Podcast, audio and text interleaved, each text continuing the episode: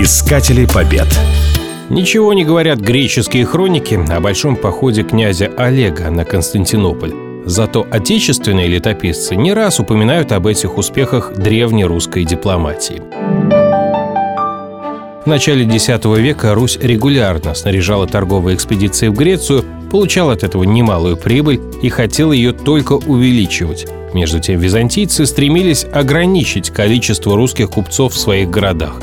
Для Руси такая торговля имела тогда уже не частное значение, а общегосударственное, поэтому и проблемы притеснения можно было решить только на самом высоком уровне. Князь Олег взял на себя эти заботы.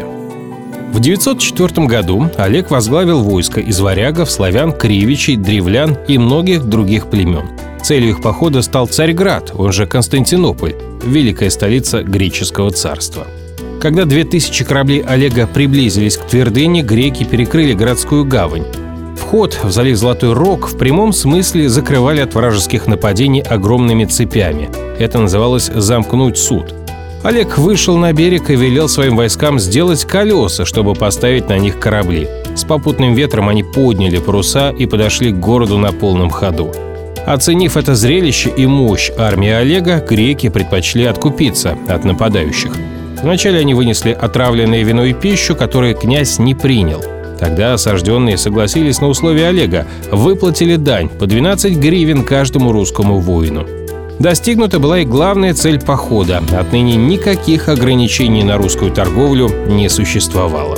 После удачных переговоров Олег повесил щит на воротах Царьграда как символ своей победы, а затем приказал грекам сшить своим войскам новые паруса из драгоценной материи – шелка. Весь окруженный роскошью, Олег вернулся из победного похода в Киев, заработав невероятный авторитет не только в родном городе, но и по всей Руси. Искатели побед.